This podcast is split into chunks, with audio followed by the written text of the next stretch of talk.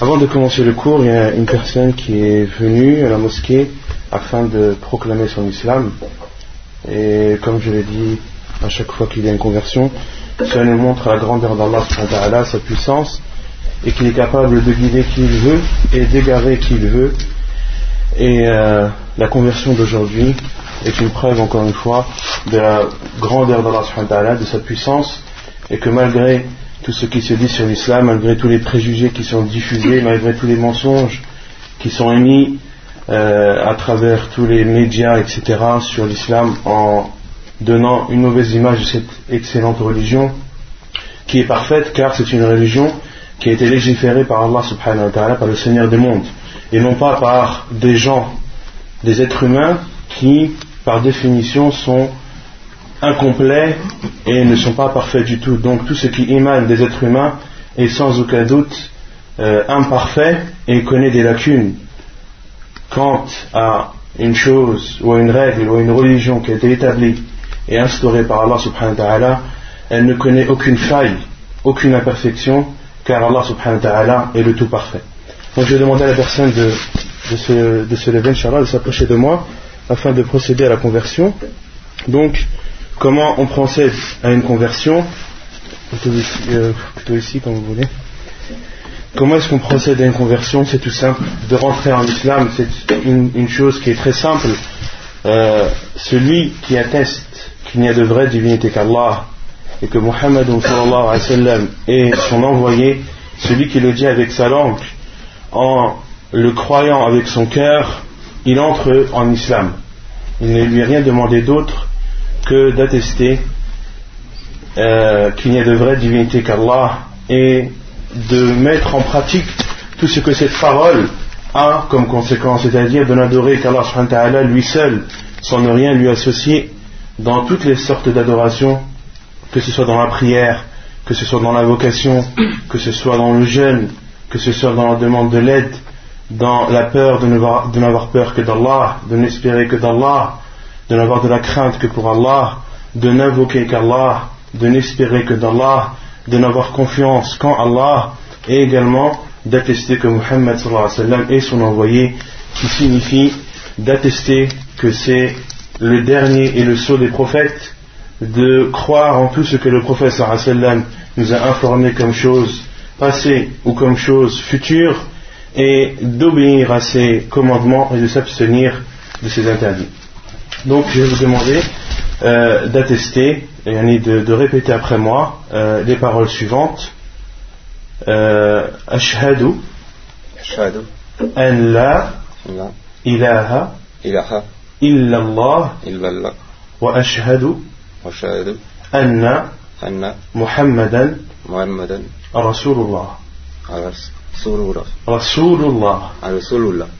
Donc ce qui signifie j'atteste qu'il n'y a de vraie divinité qu'Allah et que Muhammad est son envoyé.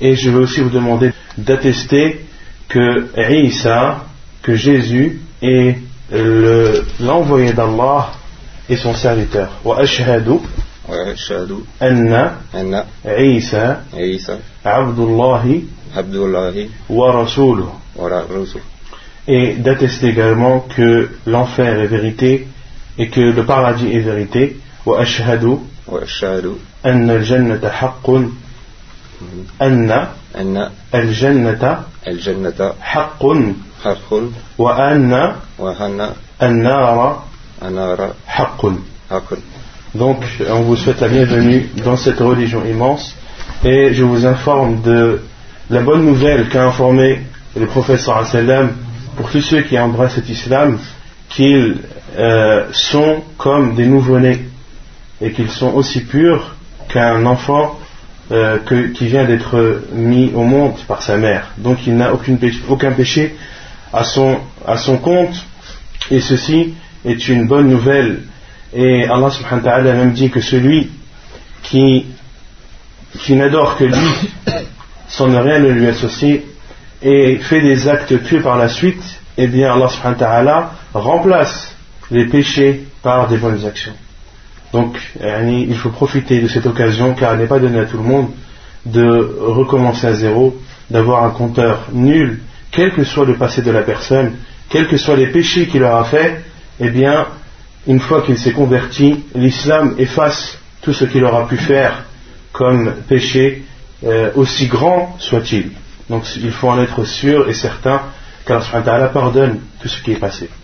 Et euh, comme on a l'habitude de le dire, si vous avez euh, dire comment est-ce que vous vous êtes intéressé à l'islam, qu'est-ce qui a fait que euh, Allah vous a guidé sur la voie droite, quelles sont les causes, quelles sont les choses qui vous ont aidé à, embrasser cette religion. Même euh, aussi bref soit-il. Comme je vous ai dit, c'est une recherche de spiritualité, une religion, j'en ai jamais eu et euh, des frères musulmans m'ont convaincu que c'était une vraie. Et qu'est-ce que vous avez trouvé de beau dans cette religion? Bah, L'amour des, gens. L'amour des gens, parce que je sais bien qu'avec les, les, médias, c'est souvent. C'est galvaudé, on raconte un peu n'importe quoi. Et les amis que j'ai sont. Ils sont sincères. Euh, mon ami Slim, qui est en Algérie, qui lui m'a bien dit euh, j'y trouverai de la joie. J'ai fait confiance. Alhamdulillah. Ben, votre confiance ne sera pas trahie, Inch'Allah. Donc, euh, comme le professeur Hassan le dit, celui qui se convertit, il lui est demandé de faire le grand lavage, de faire les grandes ablutions, qui sont euh, un signe de purification, qui est un, moyen par lequel la personne euh, se purifie de tout son passé, qui, où il n'y avait pas d'obéissance à Allah et de montrer, de marquer de façon évidente une purification et le fait de passer d'un état euh, passé à un état présent et futur, Inch'Allah, qui aura, on espère tous, une entrée au paradis. Donc, euh, comment faire les grandes ablutions de laver trois fois sa tête et de prendre de l'eau, de la verser sur ses cheveux, de frictionner les cheveux,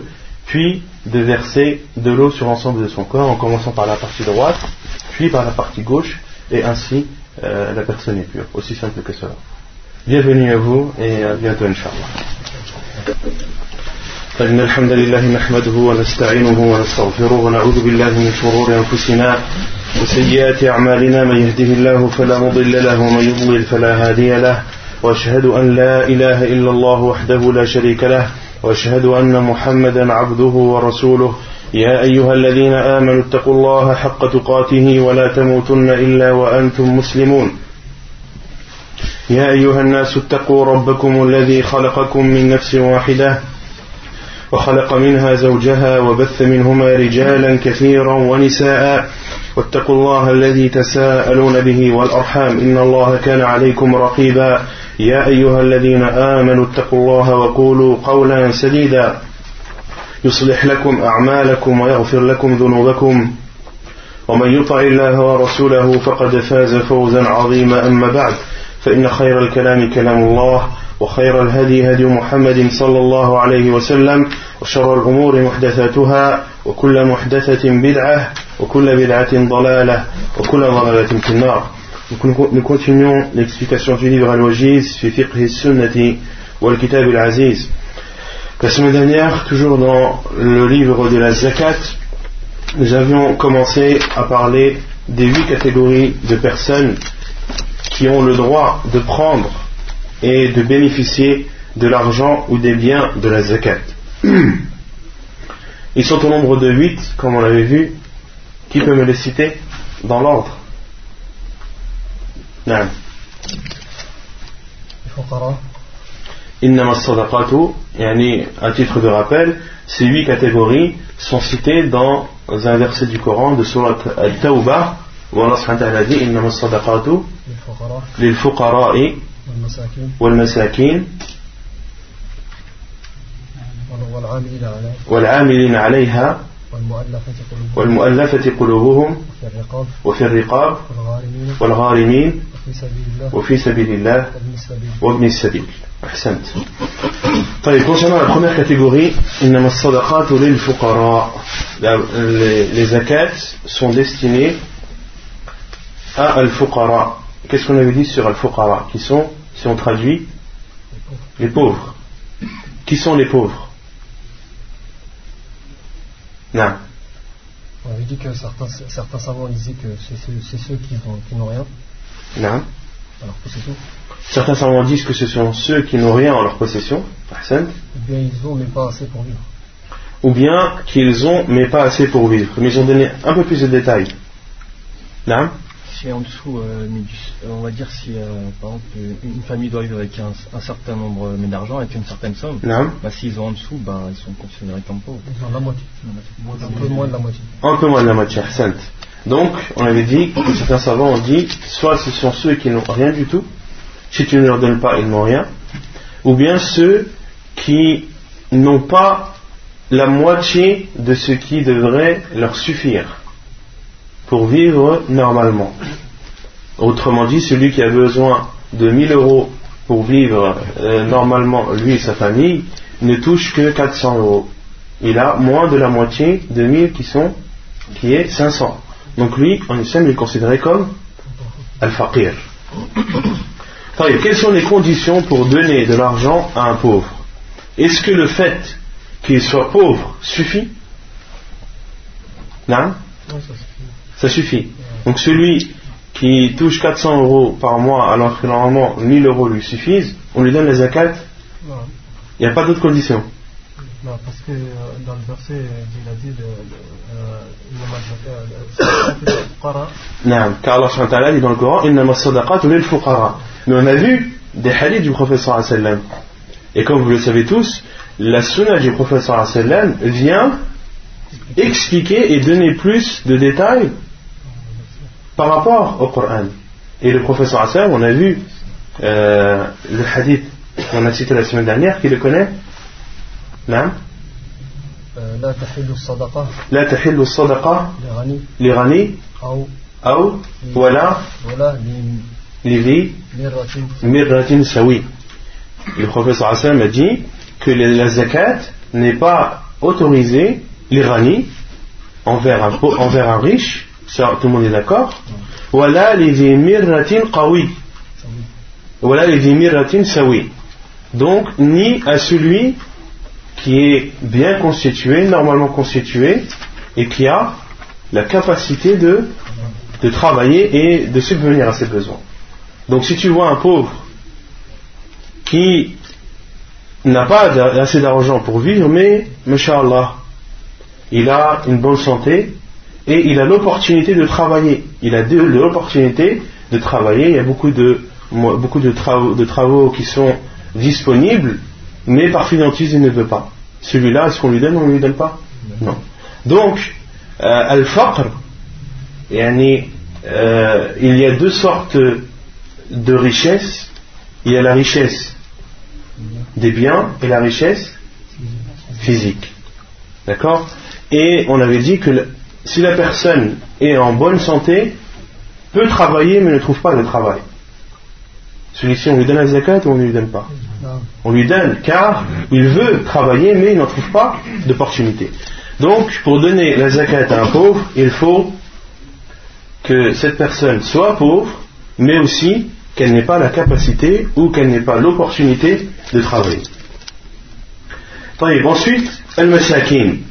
Innama sadaqat ou les fuqara, donc on a vu les pauvres, wal masakin, et les nécessiteux. Qu'est-ce que les nécessiteux? Non Ils ressemblent aux faqir. Non C'est la même chose que le faqir, mais la différence qu'il y a entre eux, c'est que lui, ça ne se voit pas sur lui qu'il est pauvre. Et il ne demande pas aux gens. Ahsant. Il peut demander aux gens, on t'a dit que le, le nécessiteux, euh, il est dans le besoin, mais son besoin n'est pas visible. Tu peux très bien trouver une personne nécessiteuse sans que cela ne se voit extérieurement. D'accord? Et les savants disent que le, le- nécessiteux, c'est celui qui a plus de la moitié de ce qui normalement lui suffit. D'accord? Autrement dit, celui qui a besoin de 1000 euros pour vivre gagne ne- seulement 600 euros. 600 euros, c'est au-dessus de la moitié. Donc cette personne, est-ce qu'elle est considérée comme pauvre ou comme nécessiteuse Comme nécessiteuse. Et le fait qu'une personne travaille, est-ce que cela enlève d'elle le fait qu'elle soit nécessiteuse? Non. non, une personne peut très bien travailler et être nécessiteuse. On avait cité le verset où Allah avait dit dans, dans Surat Kahf وأما السفينة فكانت لمساكين يعملون في البحر et quant au bateau que euh, Moussa alayhi salam euh, ou plutôt que Al-Khadir a trouvé فكانت لمساكين elle appartenait à des, à des nécessiteux qui travaillaient dans la mer donc ils avaient un métier qui était le métier de pêcheur et on avait dit que les meilleurs des nécessiteux, ce sont ceux qui, qui ne demandent pas, comme l'a dit le professeur sallam, ليس المسكين الطواف بهذا الطواف الذي يطوف بالناس. يعني le nécessiteux, ce n'est pas celui qui demande aux gens, celui qui, qui tend sa main aux gens, qui tourne auprès des gens pour avoir de quoi se nourrir ou de quoi s'habiller. Et le professeur Hassan, lorsqu'il a dit ce n'est pas nécessiteux, c'est-à-dire ce n'est pas un vrai nécessiteux, ce n'est pas le meilleur des nécessiteux. Le meilleur des nécessiteux, c'est celui qui se cache, celui qui, ne montre pas euh, le besoin qu'il a, celui qui ne demande pas aux gens, et celui dont les gens ne savent même pas qu'il est nécessiteux. C'est à lui, c'est plutôt c'est lui le meilleur des, nécessiteux, et c'est lui qui mérite le plus qu'on lui donne. Ensuite, et ceux qui travaillent pour pour cette zakat. Qu'est-ce qu'on avait dit sur al-amiluna alayha? À part Bashir Non. Ce sont ceux qui travaillent pour pour récolter la zakat. Uniquement pour récolter la zakat? Non Pour la donner aussi tous ceux qui travaillent dans le cadre de la zakat. Et on avait dit la différence entre al-amiluna alayha ou al-amiluna fiha. Al-amiluna alayha, laysu al-amiluna fiha. qui peut me donner l'exemple de quelqu'un qui travaille dans la zakat? Non? Un berger, un berger qui garde un troupeau, par exemple, de, de, de chameaux ou de vaches, il travaille dans la zakat. Est-ce que lui, on lui donne de la zakat pour le travail qu'il a fait? Non, car il travaille dans la zakat, il ne travaille pas pour la zakat. Ceux qui travaillent pour la zakat, ce sont ceux qui sont envoyés par l'État pour aller récupérer de la zakat ou que l'État envoie pour aller donner la zakat à ceux qui le méritent. Maintenant, une personne qui a 100 chamelles, d'accord Et qui doit donner la zakat sur ses, sur ses chameaux. Lègue une personne, il dit Toi, je te charge d'aller donner la zakat sur mes 100 chameaux à tel pauvre. Est-ce qu'il a cette personne qui va le faire, qui va aller donner cette zakat, elle travaille dans la zakat ou elle travaille pour la zakat? Elle travaille alayha, pour la zakat. Est-ce qu'il est autorisé à cette personne de donner ou de rémunérer cette personne de l'argent de la zakat Non Oui, à une condition. Mhm. C'est qu'il n'est pas, payé pour ça. Non. Les savants disent que dans ce cas, et Annie, cette personne, elle ne travaille pas pour la zakat. Car effectivement, elle ne travaille pas pour la zakat. Elle travaille pour qui? Elle travaille pour celui qui va payer ses zakat. Et celui qui a payé ses zakat, ce n'est pas la daoula. Ceux qui travaillent pour la zakat, ce sont ceux qui ont été envoyés par, par l'État. Et ce n'est pas à titre privé. Ceux qui travaillent à titre privé, et cela, il doit payer à titre privé. Tu as voulu prendre une personne pour donner la zakat, et eh bien c'est à toi de rémunérer cette personne. D'accord? Il faut différencier entre une personne qui a été envoyée par l'État et une personne qui a été envoyée de façon privée. Ce sont deux choses différentes qu'il faut bien distinguer. Et le second, qui a été envoyé par, euh, par celui qui donné la zakat, on ne peut pas dire qu'il travaille pour la zakat. Il travaille pour, pour son patron. Parce que celui qui travaille pour la zakat, il ne fait que ça. Or, le second, c'est ponctuel, c'est un travail temporaire qu'on lui a demandé de faire. L'autre, il est obligé de venir par de, l'État. Non C'est obligé que ce soit l'État qui l'envoie. Ah, oui. Pour celui qui, euh, comment dire, qui, reçoit la zakat du travail de, le fait de, donner la zakat et de la récupérer, il faut qu'il soit envoyé, comme le disent les savants, par euh, l'État. Il faut qu'il se travaille pour l'État. Sinon, ce serait trop facile. Beaucoup de gens feraient des, détournements et des feintes dans ce cas. Et qui serait, euh, euh, pré- qui connaîtrait le préjudice de cela? Les pauvres al-masakin qui auront le plus de préjudice. Et en islam, le bien des pauvres passe au-dessus, est prioritaire. Et on a dit que euh, une catégorie de personnes n'ont pas le droit de prendre la zakat, qui sont hein, la famille du prophète sallallahu alayhi wa sallam, les descendants de Banu Hashim, les descendants de Banu Hashim, il n'est pas autorisé, il ne leur est pas autorisé de prendre de la zakat. Même s'ils travaillent, même s'ils travaillent dans ou pour la zakat, ils n'ont pas le droit d'être rémunérés de cette zakat.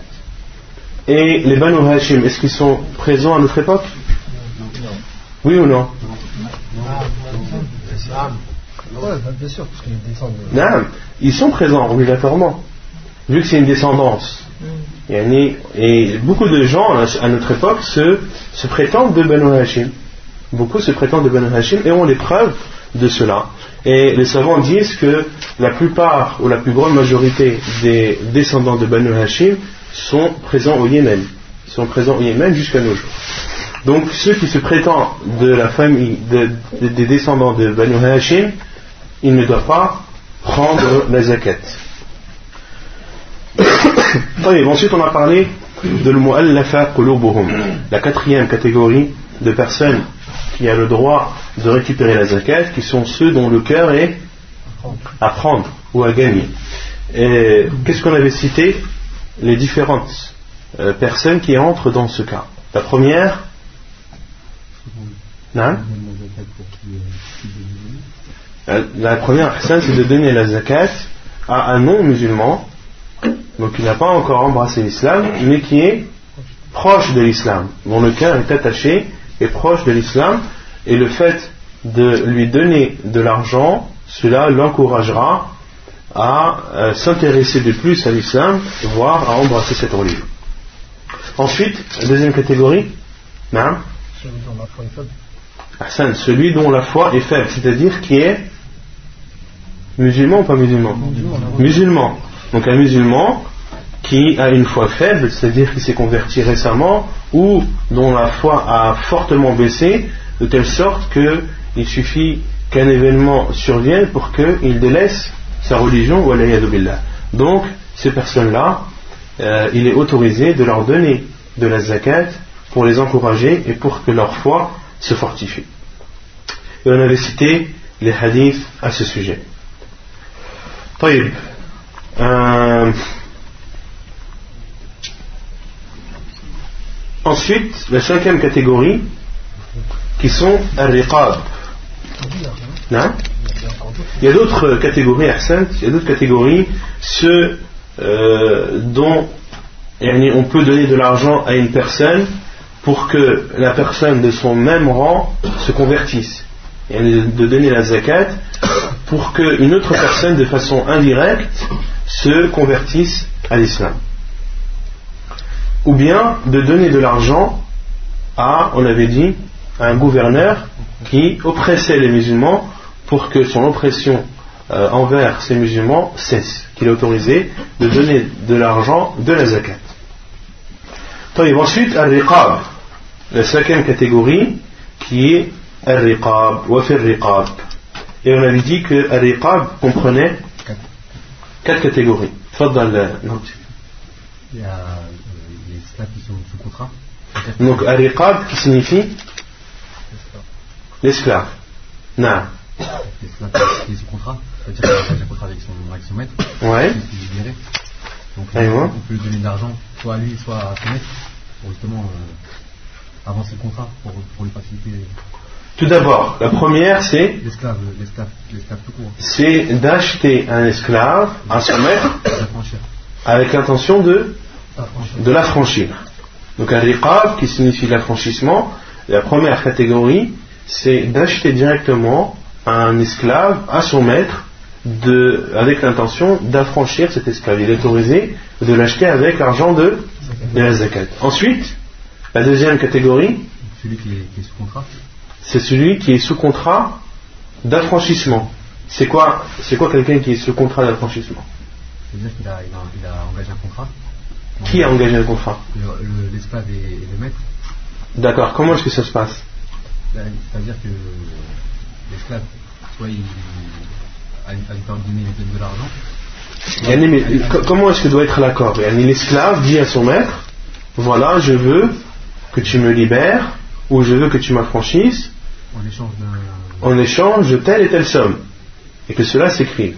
Donc à partir du moment, à partir de ce moment, cet esclave est considéré comme en arabe appelé mukatab, comme soumis à un contrat d'affranchissement. Et tant que la somme dont ils se sont mis d'accord n'est pas versée, eh bien cette personne reste toujours esclave de son maître. Et le professeur Sam a dit, même s'il manque un dirham, dans un autre hadith, même s'il manque un dirham, eh bien ce dirham-là ne permettra pas à cet esclave d'être affranchi. Donc, lorsque euh, l'esclave demande à son maître d'être affranchi sous, en, en échange d'une somme, eh bien ce, ce maître doit accepter ce contrat. Doit accepter ce contrat. In alimtum fihim. Si vous voyez en ces esclaves un bien.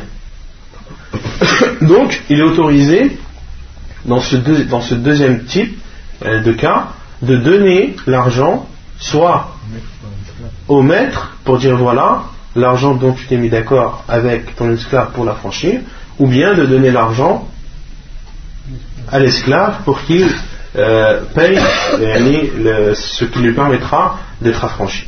Ensuite, la troisième catégorie, Le, le prisonnier de guerre.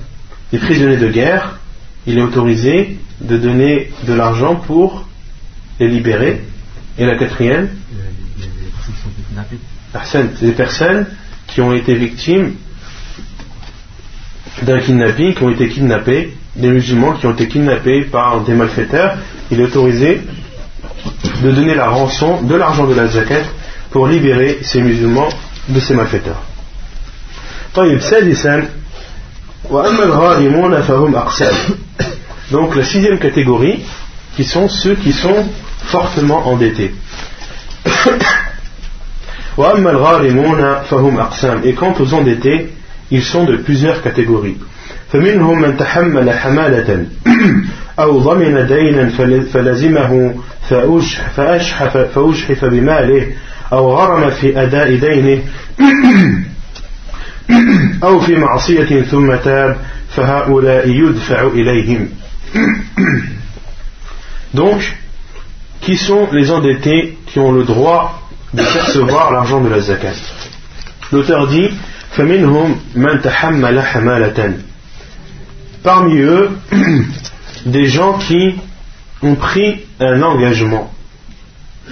Ceux qui ont pris un engagement. C'est-à-dire, ceux qui ont pris l'engagement de payer une somme pour deux tribus qui sont en conflit. Supposons deux tribus ou deux peuples ou deux, deux groupes de gens qui sont en conflit. Et le conflit peut mal tourner, peut s'aggraver.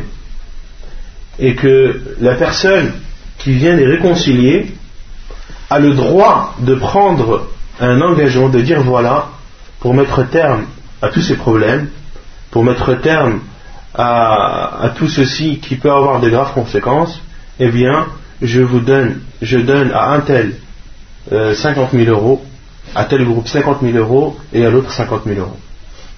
Ou bien, par exemple, si le conflit porte sur de l'argent, sur une tribu par exemple qui doit 100 000 euros à une autre, et que la première refuse de le donner à la seconde, et malgré les négociations, il n'y a aucun aboutissement. Il est autorisé à la personne de dire voilà, la solution c'est que je vous donne à vous 100 000 euros, Ils disent oui, tenez les 100 000 euros. Ou bien je prends l'engagement de vous donner les 100 000 euros. Il est autorisé de donner à cette personne qui, pour le bien, pourquoi est-ce qu'il a pris cet engagement? Est-ce qu'il y a un bénéfice dedans pour lui? Non. Et ni pour lui, il veut faire un bien, il veut réconcilier. Et le fait de réconcilier des musulmans, c'est une chose qui est demandée. Il est même autorisé de mentir pour réconcilier des musulmans. De dire à un tel, euh, j'ai parlé avec l'autre et il m'a dit qu'il regrette tout ce qu'il a dit. Et tu vas voir l'autre, tu dis j'ai parlé avec l'autre et il regrette tout ce qu'il a dit. Il veut se réconcilier avec toi. Et l'autre aussi veut se réconcilier avec toi. Alors que aucun, aucun des deux n'a dit ça. Mais tu as le droit de mentir pour islahu zat al Tu as le droit de mentir pour réconcilier des musulmans.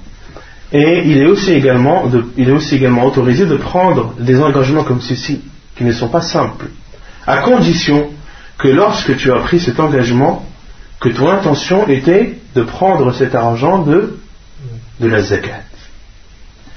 Si ton intention était de donner ces 100 000 euros de ton argent à toi, alors dans ce cas, il n'est pas obligatoire ou euh, il n'est pas obligatoire de donner l'argent de la zakat.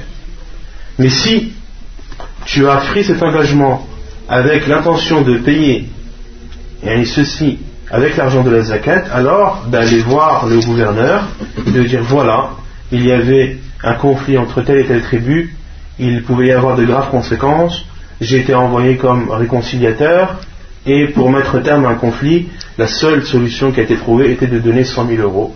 Et euh, j'ai donné ces 100 000 euros avec l'intention de la récupérer de la zakat. Et là, le gouverneur lui donne cet argent.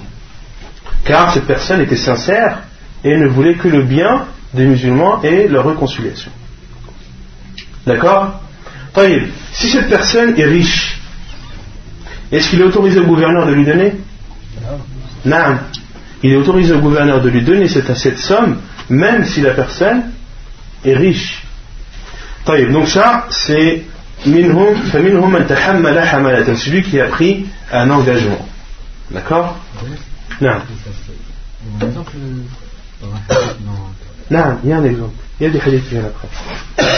طيب أو ضمن دينا فلزمه فأجحف بماله ou bien celui qui a pris l'engagement et qui a pris la dette de quelqu'un sous sa responsabilité. Par exemple, celui qui voit son frère qui a 20 000 euros de dette. Il dit, moi, les 20 000 euros de dette que tu as, elles sont maintenant pour moi. Et le fait qu'il prenne cet engagement, il était sincère dans, cet engagement-là, cela, lui a pris tout son argent. Il n'avait que 20 000 euros, par exemple, dans sa possession. Eh bien, cela a pris tout son argent. Il est autorisé de donner à cette personne qui est endettée, de lui donner de l'argent de, de la zakat. Ou celui qui n'arrive pas à rembourser ses dettes. Celui qui n'arrive pas à rembourser ses dettes, il est autorisé de lui donner de l'argent de la zakat. Ou bien celui qui a été endetté à cause d'un péché qu'il a fait, puis s'est repenti de ce péché. Celui par exemple qui travaillait ou qui vendait des, des euh, produits stupéfiants. Puis est revenu à Allah et a demandé le pardon, a fait son repentir. Mais cette personne, elle doit toujours 50 000 euros. Elle a 50 000 euros de dette. Est-ce qu'il est autorisé de lui donner ces 50 000 euros? Oui, à condition que qu'il se soit repenti de son péché. Qu'il se soit repenti de son péché, c'est la condition pour lui donner de l'argent de la zakat afin qu'il rembourse ses dettes.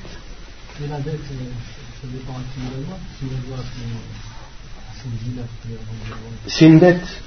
C'est une dette. À partir du moment où il doit de l'argent à quelqu'un, c'est une dette. D'accord? Et la dette, elle doit être remboursée. Oui. Euh...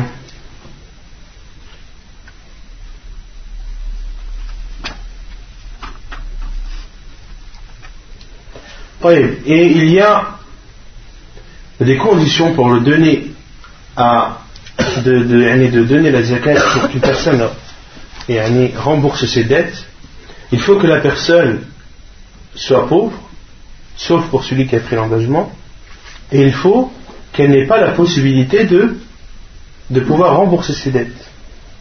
Parce que est-ce qu'on a le droit de donner de la zakat pour qu'une personne rembourse ses dettes alors qu'elle a la possibilité de les rembourser? Non, il faut qu'elle n'ait pas la possibilité de rembourser. il faut qu'elle n'ait pas la possibilité de rembourser pour que la zakat lui soit autorisée. Et Allah subhanahu wa ta'ala a dit, quand on suit le verset, Innama sadaqatu, la zakat, les sadaqat, lil fuqara, sont destinés aux pauvres, wal masakin, aux nécessiteux, wal amilina alayha, ceux qui travaillent pour la zakat, wal mu'allafati qulubuhum, et ceux dont les cœurs sont à prendre. Donc Allah subhanahu dit li, lil fuqara, wal masakin, yani walil masakin, wal amilina alayha, yani walil amilina alayha, wal muallafati qulubuhum, yani walil. Et ensuite Allah subhanahu wa lorsqu'il parle de l'iqab, wa fil riqab, wa. Dans le premier Allah subhanahu utilisé le lem, on avait dit le lem la semaine dernière, ça signifie l'appartenance, c'est-à-dire que l'argent que tu donnes à ces personnes, au moment où tu leur donnes, eh bien, ça leur appartient. C'est leur bien. Même si dans la seconde qui suit, la cause pour laquelle tu leur as donné l'argent n'est plus existante. Qu'on a dit, celui qui t'a donné l'argent à un pauvre, qui était vraiment pauvre, puis le lendemain est riche, il devient riche. Est-ce qu'il doit rendre la zakat qu'on lui a donnée? Non, car c'est son bien. À partir du moment où tu lui as donné, ça lui appartient. Donc c'est la même chose pour les nécessiteux, la même chose pour ceux qui travaillent pour la zakat, et la même chose pour ceux dont les cœurs sont à prendre. Mais concernant l'affranchissement, Allah a dit et dans l'affranchissement.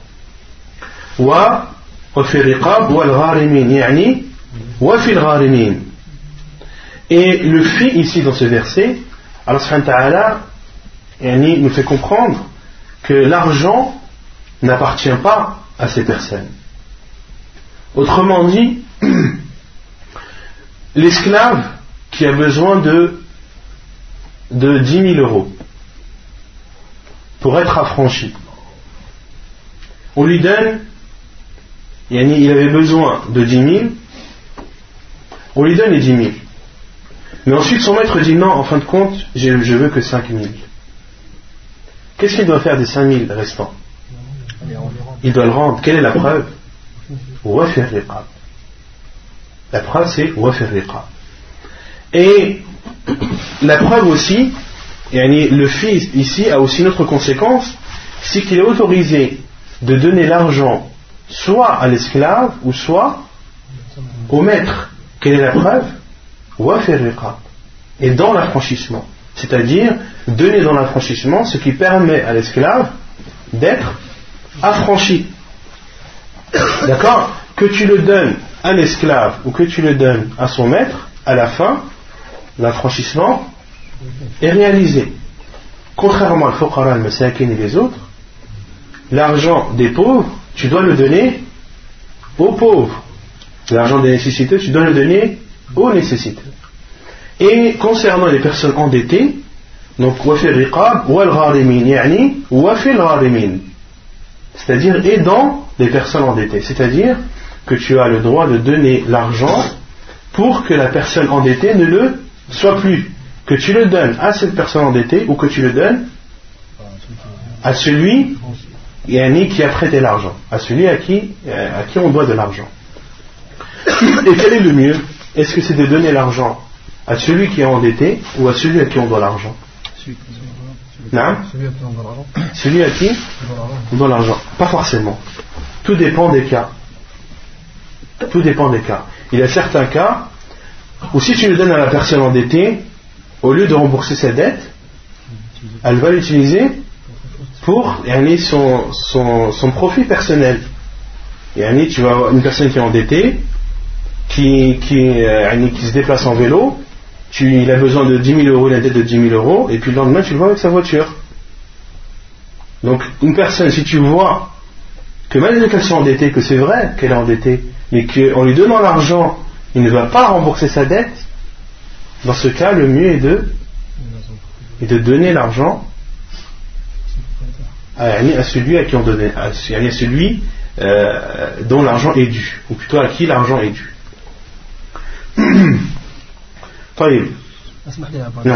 Et celui qui fait ça, qui prend l'argent mais qui ne rend pas ses dettes, il l'utilise pour son bien personnel, il ne doit pas rendre zakat Allah dans ce cas précis, je ne sais pas, c'est clair qu'il est infime, c'est clair qu'il est euh, qu'il a, a, commis un péché, mais ensuite, est-ce qu'il doit rendre cet argent? Allah il faudrait poser la question à savoir. Mais il y a une chose est sûre, c'est que par exemple, s'il était, il avait une dette de 5000, le, le, le même exemple que pour l'affranchissement, s'il avait une dette de 10 000 et que celui à qui il doit de l'argent dit non, tu me rembourses que 5 000, il doit rendre le reste. Il doit rendre le reste, car, et Allah a dit,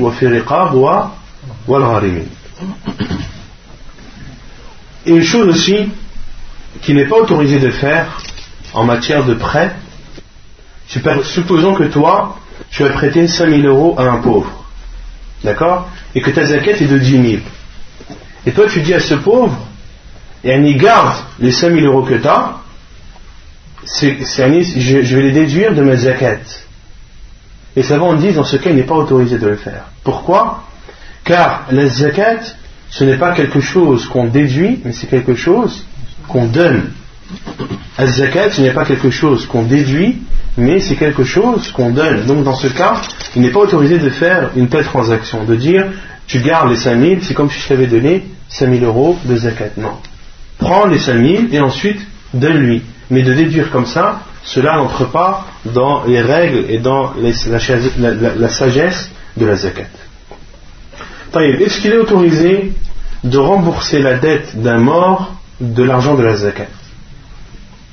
Une personne qui meurt et qui a laissé 5000 euros de dette, est-ce qu'il est autorisé de dire voilà, je vais, euh, de l'argent de la zakat, on va rembourser les 5000 euros pour ce, pour ce mort? Non euh, moi, je dis non, parce que le prophète il l'aurait fait quand Sarah est mort. Il n'est pas autorisé de rembourser la zakat de l'argent, euh, la, dette d'un défunt de l'argent de la zakat. Car si cela, autorisé, si cela aurait été autorisé, le prophète sallam l'aurait fait à son époque. Et lorsque il s'est approché d'un homme pour prier, le professeur Hassan a demandé est-ce qu'il a une dette? Ils ont dit oui, on va d'Allah, il a deux dinars. Qu'est-ce que, si c'était autorisé de payer de la zakat, le professeur Hassan aurait dit prenez deux dinars de l'argent de la zakat et remboursez sa dette. Non, le professeur Hassan, qu'est-ce qu'il a fait? Il s'est reculé et a dit Sallu ala sahibikum, priez sur votre compagnon. une autre preuve, c'est le hadith du prophète sallallahu où il dit euh, celui, qui délaisse, celui qui laisse de l'argent, c'est pour ses héritiers. Et celui qui laisse une dette, elles sont pour moi et c'est à moi de les rembourser. Et le professeur sallam remboursait les dettes des défunts qui en laissaient autant qu'il le pouvait. Et on avait vu le jugement de celui qui délaisse une dette, qu'il était autorisé à de rembourser sa dette à n'importe quel musulman. Que n'importe quel musulman avait le droit de prendre l'engagement de rembourser la dette du défunt. Il n'est pas obligatoire pour la famille de rembourser, pour la famille et uniquement la famille, de rembourser les dettes du défunt. Mais il est autorisé à l'ensemble des musulmans de participer à ce remboursement. Vous vous souvenez mais pourquoi le prophète il l'a pas fait pour cet homme-là? Pourquoi le prophète? Il n'a pas dit bah, quand l'homme il est mort, il, il, avait deux dinars de dette. Mhm. Pourquoi c'est pas lui qui disait al Tout dépend du moment, etc. etc. Tout moment du moment où cette personne est morte, est-ce que le professeur sallam avait les moyens ou pas, ou peut-être que le professeur sallam a fait ça pour montrer la gravité de cet acte. Chaque, euh, euh, chaque moment, et euh, pour chaque moment, il y a une réaction à prendre. Et tout dépend des personnes. Il suffit que tu sois dans une assemblée et ta réaction peut, peut, peut différer d'une autre assemblée. C'est pour ça que les savants disent les kulli maqamin maqal. Pour chaque assemblée, il y a une façon de parler. Et quand tu as une assemblée devant toi d'étudiants en sciences religieuses, tu dis euh, telle chose, c'est une bid'a. Mais quand tu vois des awam, quand tu vois des gens qui ne sont pas étudiants, qui n'ont pas étudié la religion, de dire ça, ça risque de faire une fitna, car c'est une chose qu'ils font tous les jours. Il faut passer par un autre chemin. Donc pour chaque assemblée, il y a, euh, il y a une façon de parler. Et le professeur si il s'est reculé et a dit à ses compagnons, sallu ala sahibi, compris sur votre compagnon, c'est que c'était la meilleure chose à faire à ce moment, à cet endroit, avec les personnes présentes. Allah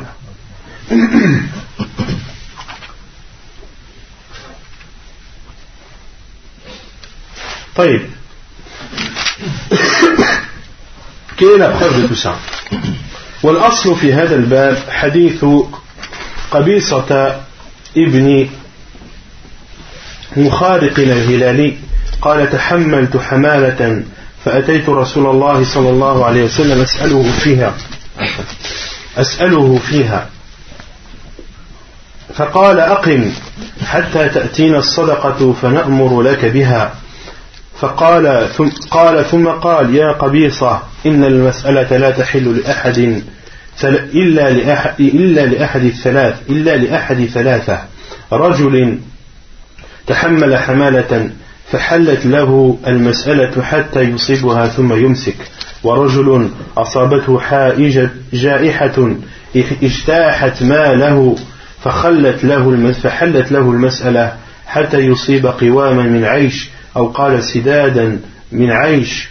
ورجل أصابته فاقة ثم يقوم ثلاثة من ذوي الحجاء من قومه لقد أصابت فلانا قافة فاقة فحلت له المسألة حتى يصيب قوام من عيش أو قال سدادا من عيش فما سواهن من المسألة يا قبيصة سحتا يأكلها صاحبها سحتا. حديث صحيح رواه مسلم وأبو داود والنسائي. Et la base dans tout cela, c'est le, le, hadith de Qabisa ibn Mukhariqin al-Hilali qui dit J'ai pris un engagement et je suis venu voir le prophète sallallahu alayhi wa sallam pour lui demander et sur, cette, sur cet engagement que j'ai pris, c'est-à-dire pour demander au prophète sallallahu alayhi wa sallam de lui donner l'argent qui va lui permettre de tenir son engagement. Et le prophète sallallahu alayhi wa sallam lui a dit Aqim, yani ifbit wasbir, c'est-à-dire patiente et sois courageux jusqu'à ce que les zakat nous parviennent et nous ordonnerons, nous ordonnerons alors de te la donner. Il y a dans ce hadith une preuve, euh, une preuve qui appuie le fait qu'il est autorisé de donner la zakat à non il y a une preuve, dans ce hadith d'un sujet qu'on a traité déjà. Non. Sur le fait de donner la zakat à l'ensemble des catégories ou à l'une d'elles. Dans ce hadith, le professeur Hassan, qu'est-ce qu'il a dit? Patience, certains savants ont dit c'est-à-dire réside à Médine, jusqu'à ce que les zakat nous parviennent et nous ordonnerons alors de, la donner. De la donner à qui? À cette personne qui est considérée comme étant endettée. Comme étant endettée. Donc on déduit de ce hadith qu'il est autorisé de donner la zakat à une des huit catégories sans la donner aux autres. puis le professeur Hassan lui dit oh Qabisa le fait de demander aux gens n'est pas autorisé sauf pour trois personnes. pour un homme qui a pris un engagement. qu'il lui est autorisé alors de demander, c'est-à-dire de demander aux gens même de l'argent de, de la zakat jusqu'à ce qu'il euh, récupère son dû ou ce qu'il doit. Puis s'abstient. Lorsqu'il a remboursé sa dette est-ce qu'il continue à demander aux gens? Non. Le prophète a dit puis il s'abstient de demander aux gens car ce qu'il a voulu a eu lieu.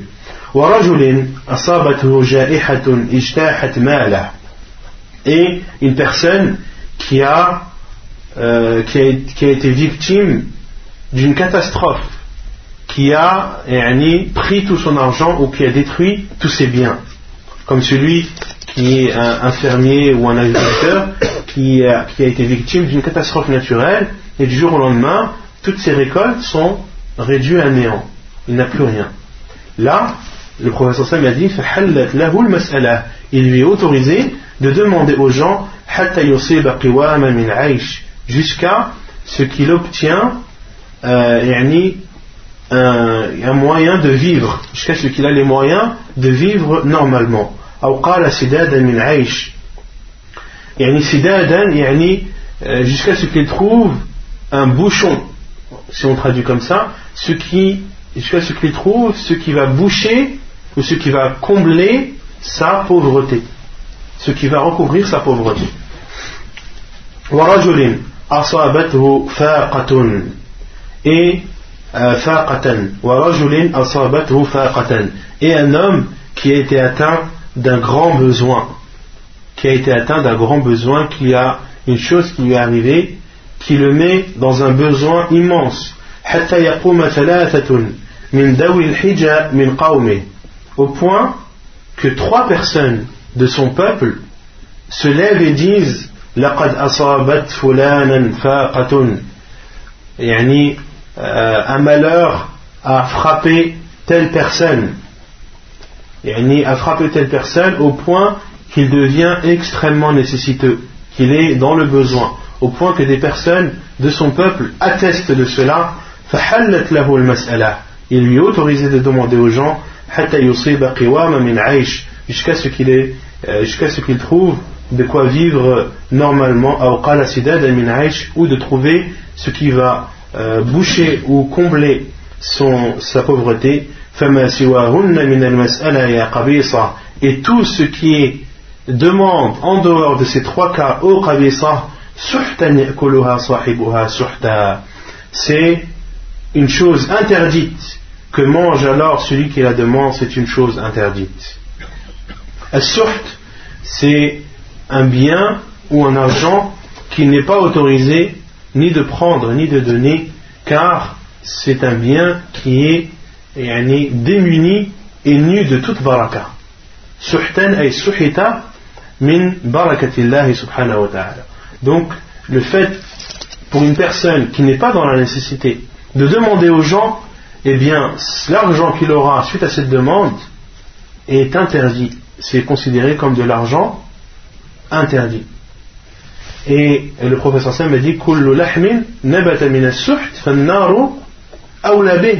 Le professeur Sam a dit toute viande qui grandit dans l'argent haram awla bih. Alors l'enfer est ce qui est ce qu'il mérite le plus. Autrement dit, une personne qui travaille dans, dans un travail illicite ou qui gagne de l'argent illicite et grandit et vit avec cet argent, le professeur Hassan a dit il mérite l'enfer. L'enfer est ce qu'il mérite le plus. Et dans d'autres hadiths, le professeur Hassan a dit celui qui demande alors qu'il n'a pas de besoin, alors tout ce qu'il aura eu comme argent ou comme bien, suite à cette demande, seront visibles sous forme de blessures, sous forme de, de, fentes, d'ouverture dans son visage. Allah l'humiliera ainsi le jour du jugement.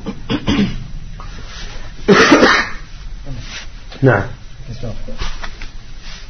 Non, très bien. Une personne maintenant qui s'endette, il se dit je vais m'endetter, mais je sais qu'il y a zakat.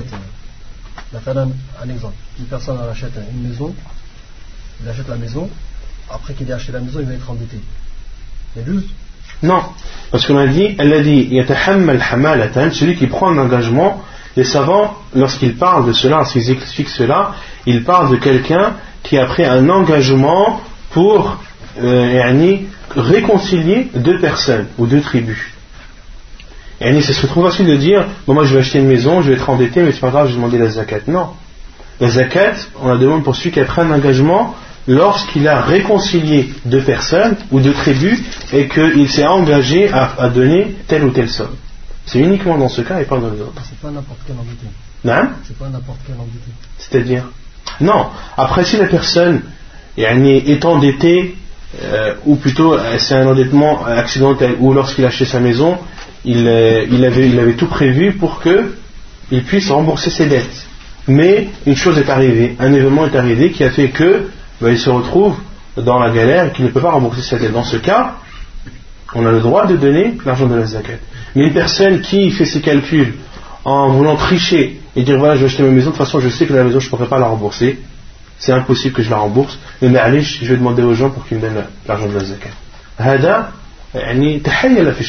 Lui, il, joue au détournement, il joue avec la religion, Une personne, lorsqu'elle fait une transaction ou lorsqu'elle s'engage dans, dans, de l'argent, elle doit le faire de façon sincère en calculant s'il peut ou s'il ne peut pas. Oui. Bien sûr. Quand beaucoup disent j'achète une maison à crédit, euh, comment faire? Les savants donnent la réponse. N'importe qui pourra te donner la réponse. Vends ta maison et rembourse ce que tu as, et alhamdoulilah, et puis loue ton appartement et vis euh, tranquillement dans la baraka. سابعا وأما في سبيل الله فهم الغزاة الذين لا حق لهم في الديوان.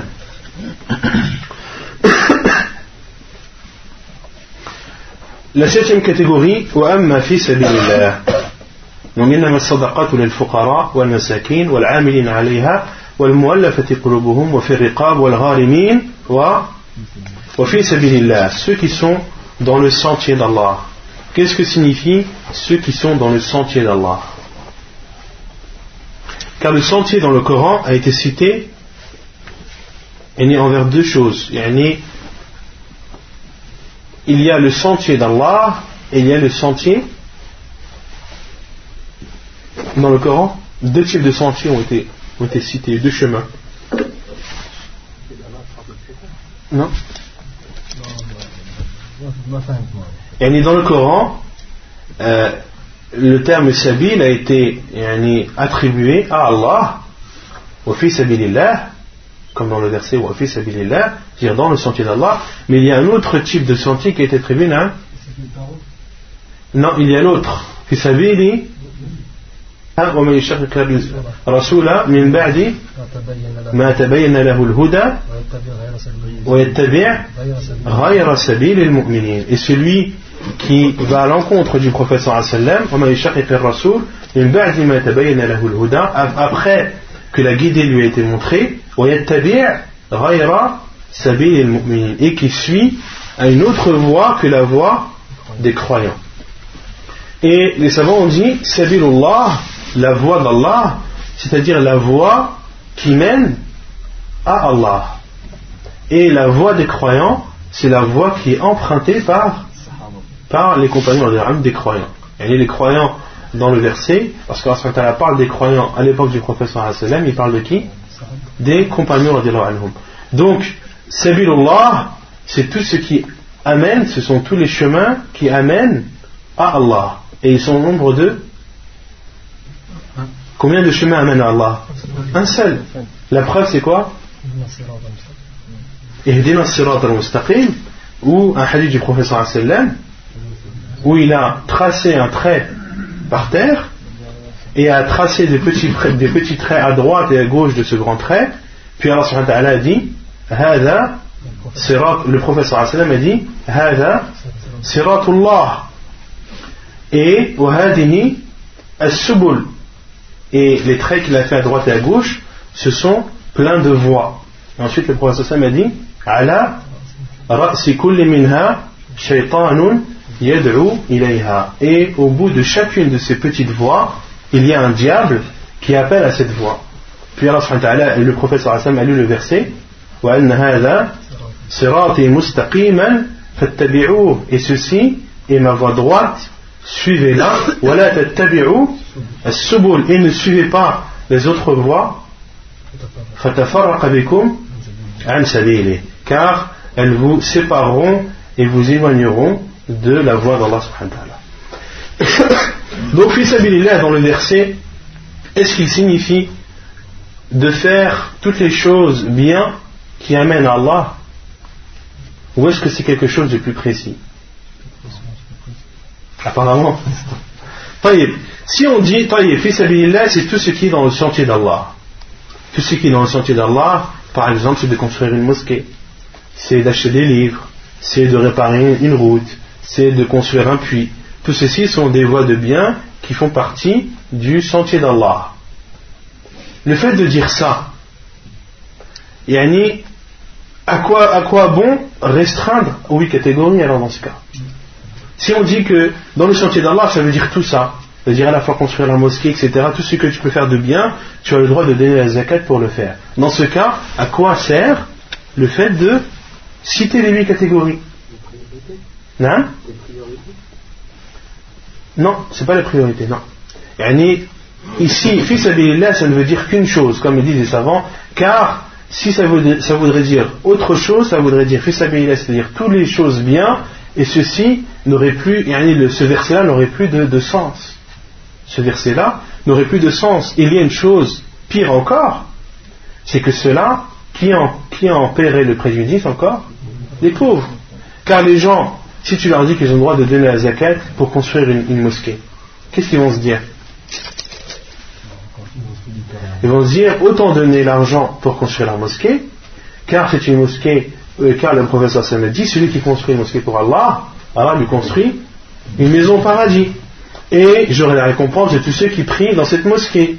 Et il va faire ses calculs, il va voir que c'est plus rentable de donner l'argent de la zakat pour la construction de la mosquée et non pour les pauvres. Et dans ce cas, qui en paierait le préjudice Ce seront les pauvres. Donc les savants disent, et c'est l'avis le plus sûr, que fils ici, ça veut dire une seule chose, ou plutôt deux choses. Et ce sont ceux qui combattent dans le sentier d'Allah. Et ceux qui n'ont pas de, euh, de salaire, ceux qui ne sont pas des militaires d'un État, ceux qui ne sont pas rémunérés pour, leur combat, ou pour le, combat qu'ils font. Et certains savants ont dit qu'il est autorisé de donner à un militaire si euh, l'argent qu'il perçoit ne, ne lui suffit pas. Si l'argent qu'il perçoit ne lui suffit pas, alors il est autorisé de lui donner, euh, de, de, rajouter pour que cela lui suffise, de l'argent de la zakat. وعند الإمام أحمد والحسن وإسحاق والحج من سبيل الله et selon les mêmes Ahmed et Al-Hassan et Ishaq, ils ont dit que le Hajj également fait partie du sentier d'Allah. Et concernant le fait de donner l'argent, c'est-à-dire aux combattants, ici Allah a dit donc il est autorisé de donner aux combattants ou à tous ceux qui pourraient les aider à combattre c'est-à-dire de leur acheter non, des moyens de combattre, que ce soit des armes, ou que ce soit la nourriture, ou que ce soit euh, tout ce qui permet de leur soigner, etc. Tout ce qui est en rapport avec le combat là, eh bien, il est autorisé de donner la zakat pour ceci. Et selon Imam Ahmed et Al-Hassan et Ishaq, ils disent qu'il y a aussi, entre aussi dans le, dans le sentier d'Allah, le Hajj hadith. Et ceci, la preuve, c'est un hadith. Car lorsque l'on spécifie une chose, il faut toujours la spécifier avec une preuve. Et quelle est la preuve Quel est ce hadith qui nous permet de déduire que Al-Hajj fait partie du sentier d'Allah c'est-à-dire l'auteur dit يريد بالحديث حديث ابن عباس رضي الله عنه قال. Il veut dire par le hadith le hadith d'Abdullah ibn Abbas radiallahu anhu lorsqu'il a dit أراد رسول الله صلى الله عليه وسلم الحج. فقالت امرأة أحجني مع رسول الله صلى الله عليه وسلم. فقالت امرأة لزوجها أحجني مع رسول الله صلى الله عليه وسلم. فقال ما عندي ما أحجك عليه؟ قالت أحجني على جملك فلان. قال ذاك حبيس أي وقف في سبيل الله عز وجل. فأتى رسول الله فأتى رسول الله صلى الله عليه وسلم فقال إن امرأتي تقرأ عليك السلام ورحمة الله وإنها سألتني الحج معك قالت أحجني مع رسول الله صلى الله عليه وسلم فقلت ما عندي ما أحجك عليه؟ قالت أحجني على جملك فلان فقلت ذاك حبيس في سبيل الله فقال صلى الله عليه وسلم أما إنك لو أحججتها عليه كان في سبيل الله. حديث حسن صحيح. Quelle est la preuve La preuve c'est le hadith d'Abdullah ibn Abbas عنه qui dit que le prophète sallallahu alayhi wa sallam voulait accomplir le hajj. Et une femme a dit à son mari Fais que je fasse le pèlerinage avec l'envoyé d'Allah sallallahu alayhi wa sallam. Et son mari lui a répondu Je n'ai pas de quoi te, faire le pèlerinage. Je n'ai pas de monture ni de moyen de transport qui me permettra de t'emmener faire le hajj avec l'envoyé d'Allah sallallahu alayhi wa sallam. Fait que je fasse le pèlerinage en prenant ton chameau un tel. Et son mari lui dit Ce chameau, je l'ai donné c'est-à-dire je l'ai donné pour que je l'ai donné à titre de zakat pour que il soit utilisé dans le sentier d'Allah, c'est-à-dire dans, dans le jihad fi sabilillah. Il est parti voir le prophète Il lui a dit Ma femme te passe le salut, d'Allah. Elle m'a demandé de faire le pèlerinage avec toi. Et m'a dit Fais que je fasse le pèlerinage avec l'envoyé d'Allah. Et je lui ai dit Je n'ai pas de quoi euh, de faire le pèlerinage. Et elle a dit, fais-moi, emmène-moi au pèlerinage sur ta chamelle un tel ou sur ton chameau un tel. Et je lui ai dit, il est, c'est une donation dans le sentier d'Allah. Et le professeur Hassan lui a dit, Ama innaka, alayhi kana fi Et le professeur Hassan lui a dit, si tu lui permets de faire le pèlerinage sur ce chameau, alors ce sera considéré comme dans le sentier d'Allah. Et le hadith n'est pas fini, l'auteur n'a pas cité la fin du hadith, puis l'homme lui a dit وإن امرأتي أمرتني وإنها أمرتني أن أسألك ما يعدل حجة معك et ensuite l'homme a dit oh envoyé d'Allah ma femme m'a aussi demandé de te poser la question de ce qui équivaut à un pèlerinage avec toi. Et le prophète sallallahu lui a dit wa iqra'ha as-salam wa rahmatullahi wa barakatuh. Puis le prophète sallallahu lui a dit Pas suis le salam d'Allah ainsi que sa miséricorde et ses bénédictions et informe-la akhbirha annaha ta'dilu hajjatan ma'i et informe-la qu'elle équivaut à un pèlerinage avec moi, c'est-à-dire la la Umrah du Ramadan. Yani Umrata Ramadan. C'est-à-dire la Umrah faite pendant le Ramadan équivaut à un pèlerinage avec le prophète sallallahu alayhi wa, alayhi wa sallam. Donc c'est clair pour euh, la preuve de ce hadith? J'ai pas compris la preuve. Le prophète sallallahu alayhi wa sallam, c'est un chameau qui a été donné pour, dans le sentier d'Allah, c'est-à-dire pour être utilisé dans le combat, dans le jihad fi Autrement dit, il n'est pas autorisé d'utiliser ce chameau pour autre que cela. Et c'est pour cela que le mari a refusé à sa femme de, de, lui, de, mettre à sa disposition ce chameau, car ce chameau est, destiné à une chose bien précise. Puis, lorsqu'il est venu demander au professeur le professeur lui a dit Si tu permets à ta femme de faire le pèlerinage sur ce chameau, fahoua fi Ceci est considéré comme étant dans le sentier d'Allah. Autrement dit, que le Hajj fait partie également du sentier d'Allah et qu'il est autorisé de donner de l'argent de la zakat pour euh, qu'une personne puisse faire son pèlerinage. Il est autorisé de donner de l'argent à une personne qui n'a pas les moyens de faire le pèlerinage, de lui donner de l'argent de la zakat pour qu'il fasse son pèlerinage. Donc autrement dit, si toi tu as par exemple 1000 euros de zakat à donner, il t'est autorisé de le donner à une personne euh, pour qu'elle puisse accomplir son pèlerinage. ثامنا وابن السبيل وهو المسافر المجتاز في بلد ليس معه شيء يستعين به على سفره فيعطى من الصدقات ما يكفيه إلى بلده وإن كان له مال huitièmement وابن السبيل وابن السبيل si on traduit littéralement ça veut dire l'enfant de l'enfant du chemin autrement dit quelqu'un qui a l'habitude de, de voyager comme euh, en arabe par exemple le héron vous connaissez tous le héron c'est l'oiseau qui, euh, qui, qui, qui, vit toujours à proximité de l'eau et qui pêche et qui se nourrit de poissons. Et en arabe, il est appelé Ibn al Il est appelé l'enfant de l'eau. Pourquoi? Car il est toujours à proximité de l'eau et se nourrit des, euh, des poissons présents dans, dans, les lacs, dans les rivières ou même dans les océans.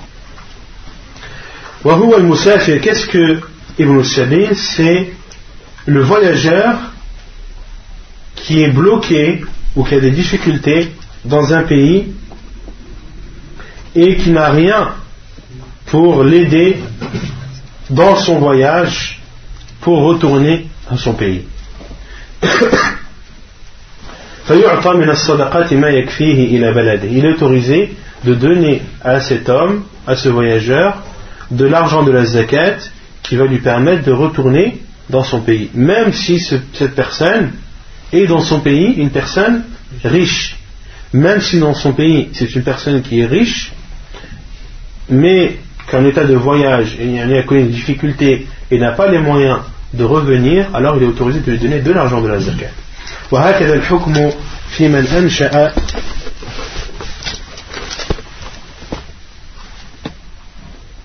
الحكم في من أنشأ سفرا من بلده وليس معه شيء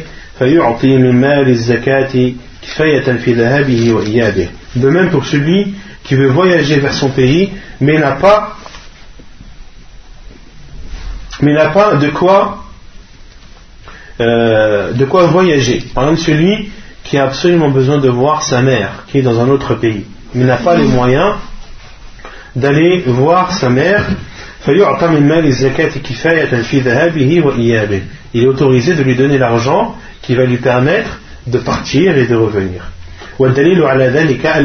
Et la preuve dans cela est euh, le verset où Allah dit وابن السبيل وما رواه الإمام أبو داود وابن ماجه من حديث معمر عن يزيد بن أسلم عن عطاء بن يسار عن أبي سعيد رضي الله عنه قال قال رسول الله صلى الله عليه وسلم لا تحل الصدقة لغني إلا خمسة العامل عليها أو رجل أو رجل اشتراها بماله أو غارم أو غاز في سبيل الله أو مسكين تصدق عليه فأهدى منها لغني. حديث صحيح رواه ابن ماجه وأبو داود. il y a yani, la zakat est interdite pour les riches sauf cinq catégories de riches comme cela est rapporté dans le Moussa d'Abu Daoud, Ibn Majah, selon Ma'mar, Ibn, selon Yazid, Ibn Aslam, selon Ata ibn Yassar, selon Abu Sa'id, qui dit que le prophète sallallahu a dit la sadaqa, c'est-à-dire la zakat, est, interdite pour les riches, sauf cinq. Al-amilu alayha, ceux qui travaillent pour la zakat. Ou bien un homme qui l'achète de son argent. Qu'est-ce que ça veut dire On achète un, un peut prendre un engagement Non, non. ou bien un homme qui l'achète de son argent. Non. Par exemple, une zakat, le chamel, Ahsant. C'est par exemple une personne à qui on a donné la zakat. D'accord Un pauvre qui a eu une chamelle en zakat. D'accord Il est autorisé à un riche de l'acheter de son argent. Est-ce qu'il est autorisé à un riche d'acheter cette chamelle Il est autorisé ou pas Oui. يعني في الحديث أو رجل أي غني اشتراها بماله أي اشترى أي الصدقة بماله de son argent. Mais les savants disent qu'il n'est pas autorisé de l'acheter au pauvre à qui tu l'as donné. Parce que ça, ça, ça va être euh, une ouverture, une porte ouverte aux escroqueries et aux, et aux arrangements cachés. Yani, je te donne, un- je te donne la chamelle, mais bon après je te l'achète à bas prix, comme ça en fin de compte, euh, au lieu de donner une chamelle, eh ben, il a récupéré euh, yani, de l'argent en, en- en mettant, en se mettant d'accord avec le pauvre. Cela est interdit. Il est autorisé à, un- à un riche d'acheter une zakat, un bien, de son argent à un pauvre à qui il n'a pas donné la zakat. Euh, Là, j'ai pas compris cette phrase. Et ni toi, tu es un pauvre, toi, tu es un, un riche. Tu avais une chamelle à donner en zakat. Tu l'as donné à un pauvre. D'accord? Il ne t'est pas autorisé à toi, qui a donné cette chamelle en zakat, à ce pauvre, d'acheter cette chamelle. Mais si un autre riche vient et achète cette chamelle, cela est autorisé. Ça fait que le pauvre, il a le droit de vendre ses zakat. Bien sûr. C'est son bien. Ou bien celui qui est endetté. On a dit par exemple celui qui a pris un engagement. D'accord? Ou bien un combattant dans le sentier d'Allah Aw miskin تصدق عليه فأهدى منها لغني. Ou bien un pauvre à qui on a donné la zakat, puis a voulu donner c'est- yani, cette zakat ou une partie de cette zakat à un, à un riche en cadeau.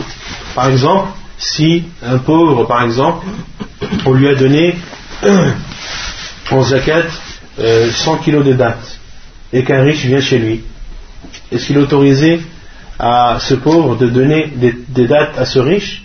Oui, il est autorisé. Il est autorisé, malgré qu'il soit riche, de prendre de ces dates. Donc ce sont les, cinq cas dans lesquels il est autorisé aux riches de prendre de l'argent de la zakat. Concernant al-fukhara al-masakin, est-ce qu'il est autorisé de donner de l'argent à ses parents ou à ses enfants? De l'argent de la zakat à ses parents ou à ses enfants? Non. Non Non. Non? Non Est-ce qu'il est autorisé, J'ai 1000 euros de zakat à donner. Est-ce que j'ai le droit de le donner à mon fils? Non. Pourquoi? Il doit subvenir à ses besoins. Non Il doit subvenir à ses besoins. Je dois subvenir à ses besoins. Les savants disent qu'il n'est pas autorisé de donner la zakat à ceux dont tu as, euh, dont tu, ceux qui sont sous ta charge. Ceux qui sont sous ta charge. Ta femme, est-ce que c'est toi qui dois subvenir à ses besoins? Oui. Donc tu, ne dois pas donner de la zakat à ta femme. Pourquoi?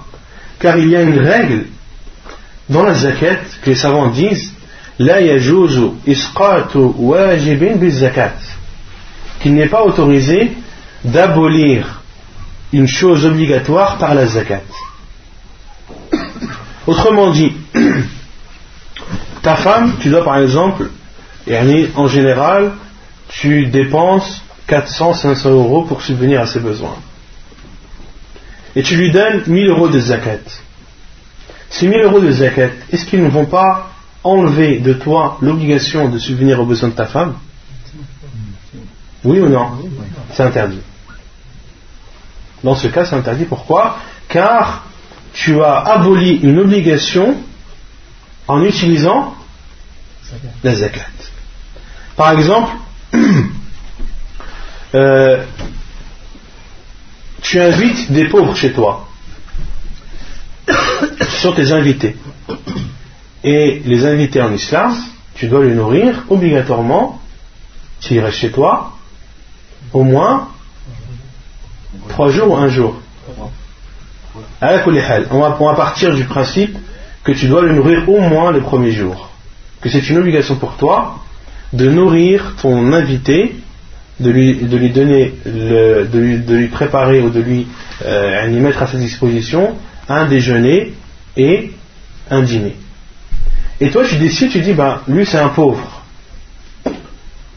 Autant lui donner de la zakat. J'ai justement des dates à donner en zakat et j'ai justement du blé ou autre à donner en zakat. Et tu lui donnes en zakat à ce pauvre qui est invité chez toi. Est-ce que tu as le droit? Non. Car tu as utilisé la zakat pour abolir une chose qui est obligatoire pour toi. Donc tout ce qui est aboli, tout ce que tu abolis comme obligation, euh, qui t'est demandé en utilisant le zakat, cela est interdit. طيب نعم Et la femme, est-ce qu'elle peut donner la, la zakat à son mari Si elle est plus riche que, si elle est plus riche que lui.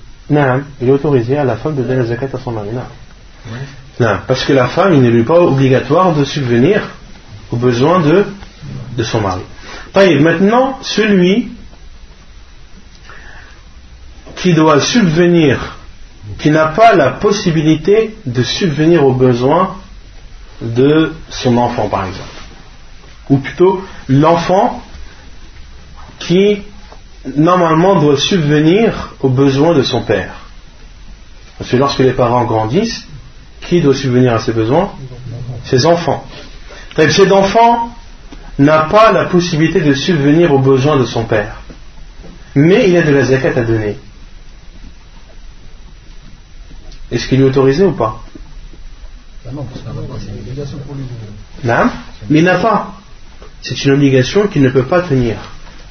Son père, par exemple, l'enfant doit débourser 300-400 euros pour subvenir aux besoins de son père. Mais il n'a pas cet argent, il ne peut pas subvenir aux besoins de son père. Mais, en faisant ses calculs, eh bien, il doit donner 100 euros de zakat. Et il, a, il a pu garder beaucoup euh, pour- pour- Les savants disent que tu dois donner, qu'il est autorisé de donner ces, ces 100 euros de zakat à ton père, et que même c'est ce qu'il y a de mieux à faire, car tu n'as pas la possibilité de, de subvenir à ses besoins. Et les savants disent aussi qu'il est autorisé de donner euh, la zakat à ton fils ou à ton père qui est endetté. À ton fils ou à ton père qui est endetté. Car le fait de lui donner, est-ce que ça enlève une obligation qui t'est donnée ou qui t'est demandée Non. Il n'est pas obligatoire pour toi de rembourser la dette des autres. Si ton père a une dette, est-ce que c'est à celui qui doit subvenir à ses besoins de la rembourser? Si toi tu as une dette, est-ce que c'est une obligation pour ton père de rembourser sa dette? Ta dette? Non. D'accord? Donc il est autorisé au père de donner de l'argent à son fils qui est endetté pour qu'il rembourse ses dettes. Mais son père devra toujours subvenir aux besoins de son fils. C'est clair ou pas طيب زكاة الفطر حكمها زكاة الفطر واجبة على كل مسلم لحديث ابن عمر رضي الله عنهما قال فرض رسول الله صلى الله عليه وسلم زكاة الفطر صاعا من تمر أو صاعا من شعير على العبد والحر والذك والذكر والأنثى والصغير والكبير من المسلمين وأمر بها أن تؤدى قبل خروج الناس إلى الصلاة. Donc zakat al-fitr qui est la zakat à donner à la fin du ramadan. Son jugement حكمها زكاة الفطر واجبة على كل مسلم. La zakat de fitr est obligatoire pour tout musulman la preuve est le hadith d'Ibn Umar anhuma qui dit le prophète sallallahu alayhi wa sallam a ordonné la zakat al-fitr un sa' de date ou bien un sa' d'orge ou bien euh, d'orge et ceci pour l'esclave comme pour le libre pour le garçon comme pour la fille le petit comme pour le grand parmi les musulmans et il a ordonné qu'elle soit donnée avant que les gens ne sortent pour la prière hadith authentique rapporté par Al-Bukhari et Muslim donc on en déduit ici que Zakat al-Fitr est obligatoire. Son jugement, c'est l'obligation. Et elle est obligatoire pour tous les musulmans. Et elle est la quantité sa'. Un on avait dit c'était 4 amdad, arba'at amdad. Qu'est-ce qu'un moud C'est le fait de ce qui est contenu dans les mains qui sont ouvertes et jointes. Donc le professeur a ordonné de donner la zakat euh, en donnant un sa' de date ou bien un sa' d'orge, et ceci pour les esclaves comme pour les, comme pour les libres, les femmes comme les hommes, les petits comme les grands, min al-muslimin. Et le professeur Sam a dit min al-muslimin.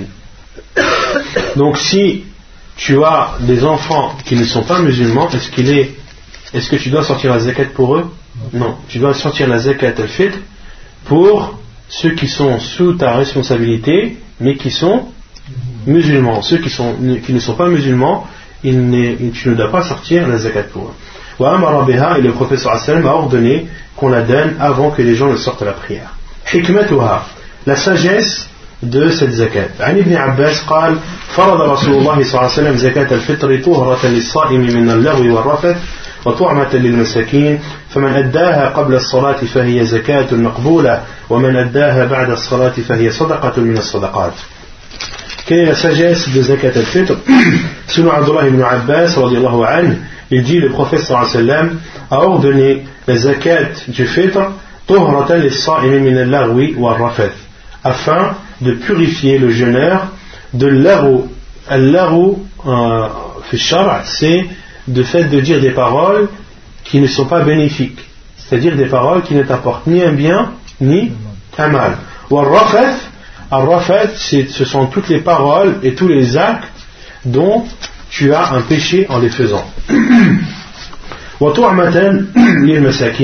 Et c'est euh, euh, une alimentation pour les pauvres al-masakin. C'est-à-dire de leur donner à manger le jour de l'Aïd afin qu'ils mangent, qu'ils boivent et que le Eid, le jour de la fête, soit un jour de fête pour tout le monde. Le professeur Hassan a dit pour al-masakin. Et al-masakin, concernant al-masakin et al-fuqara, ce sont deux termes, les pauvres et les nécessiteux, ce sont deux termes, lorsqu'ils sont séparés, ils veulent dire la même chose, ou ils veulent dire les deux en même temps. Et lorsqu'ils sont réunis, chacun veut dire une chose bien précise.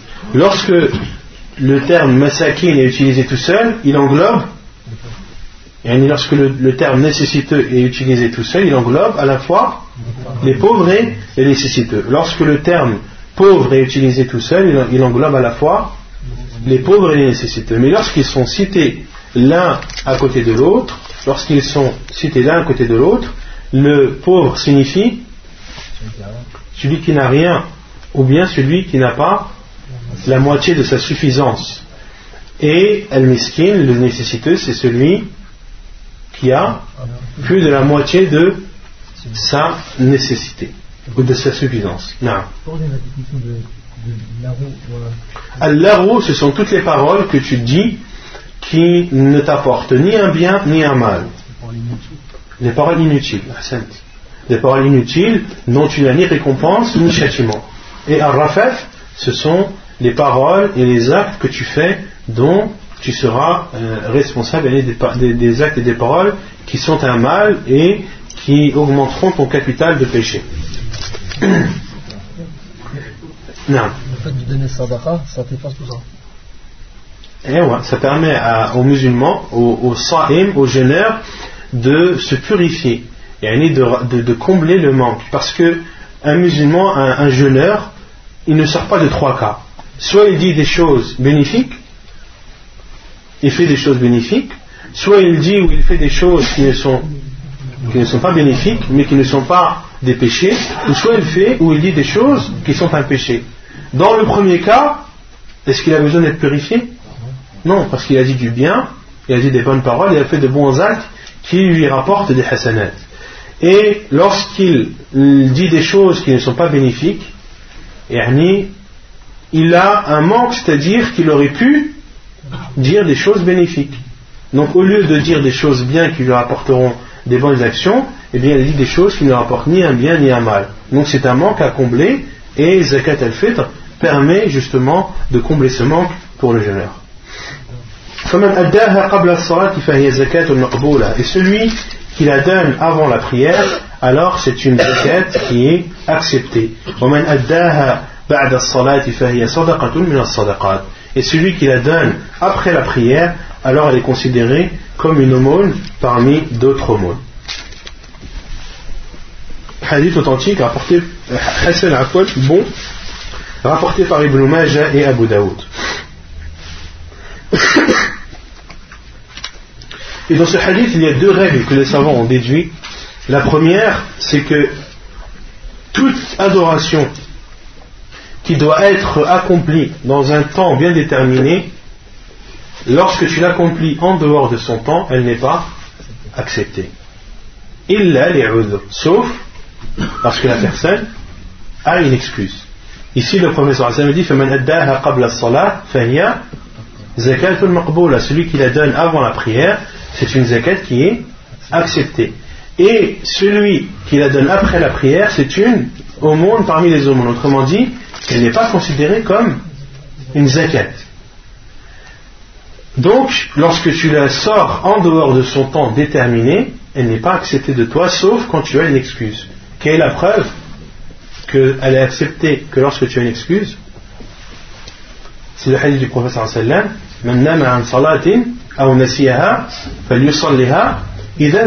celui qui dort pendant une prière ou qui l'a oublié alors qu'il l'a pris au moment où il s'en rappelle ou au moment où il s'en rend compte. Donc celui qui a oublié de donner zakat al-fitr et s'en est rappelé après, après la prière, est-ce qu'il donne la zakat ou pas? Oui, il la donne et elle a accepté de lui car il fait partie des gens qui sont excusés. Et il y a une autre règle que les savants que les savants ont, déduit de, de, ce hadith et que ce qui n'apparaît pas comme obligatoire devient surérogatoire. Les, les savants ont déduit de ce hadith que ce qui n'apparaît pas obligatoire se transforme en surérogatoire. Comment ils ont compris cela? Le professeur Hassan a dit ici, lui il a donné la zakat après la prière, en considérant que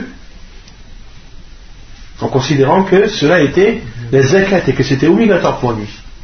Mais, d'après le hadith, il n'est pas obligatoire pour lui de donner cette zakat. Mais il a quand même donné. Elle se transforme en, en sadaqa. Elle se transforme en une aumône surérogatoire. Et nous savons donner l'exemple aussi d'une personne, par exemple, qui a prié d'or avant son heure. Il a prié d'or, pour lui c'était une obligation. Mais il s'est rendu compte après que l'heure, et qu'il a prié avant l'heure. Donc, ce n'était, en fait, pour lui, ce n'était pas une obligation.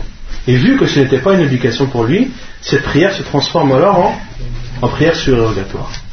يعني ينقلب نفلا ما بان عدم وجوبه il se transforme en surérogatoire ce qui, ce qui apparaît euh, ou ce qui apparaît n'étant pas obligatoire. C'est clair ou pas? Ouais, Non. Le premier argument, c'est-à-dire? Avant, je parle du cas de la partie d'après le euh... Celui qui a pris le dos avant l'heure. Ouais, ça, j'ai compris. Non. Sur la zakat Celui qui a donné la zakat. Après la prière lui, il a considéré, il considérait qu'il devait donner la zakat, même après la prière. D'accord? Mais là, le professeur Sam a dit Lui, il pense, il pensait avoir fait une chose obligatoire, mais qui en fait n'est plus obligatoire car le temps est passé. Car le temps est passé. D'accord? Et vu que ce n'est plus une chose obligatoire, ça se transforme en, en surogatoire. C'est pour cela que le professeur Hassan a dit. Et celui qui la donne après la, la prière, alors elle est considérée comme une aumône parmi les aumônes surrogatoires. Pour. Celui qui prie Dhuhr, euh, c'est interdit, même si c'est une sunna. Celui qui prie par exemple à, à, 11 heures. Bon, 11 heures, d'accord. Euh. Il y a des- Non, on dit, il les jeux. Elle n'est pas acceptée, même c'est en sunna, parce que à à la base, c'est c'est interdit. Mais là, on parle de celui qui a prié Doha en pensant que c'était son Ah, heure. d'accord. Là, on parle de celui qui a prié Doha en pensant que c'était son heure, mais par la suite, il s'est rendu compte qu'il a prié avant l'heure. D'accord? Yani, bana lahu wujube. Yani, par la suite, lui a apparu le fait que cette prière n'était pas obligatoire, parce qu'il l'a faite avant l'heure. Donc, elle se transforme en surrogatoire.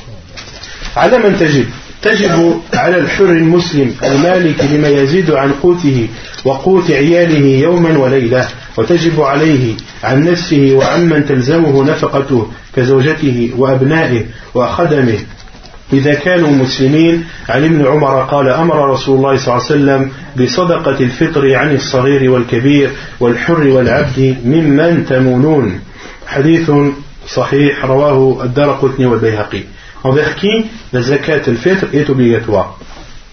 Elle est obligatoire envers tous les musulmans libres, ceux qui ont en leur possession ce qui dépasse leurs besoins et le besoin de leur famille un jour ou une nuit. Ici les savants ont dit, c'est celui qui a plus que ce qui lui suffit à lui et à sa famille le jour de l'Eid ou bien la, nuit, la veille de l'Eid. Vous avez compris ou pas? Celui qui a en sa possession de quoi nourrir sa famille. D'accord?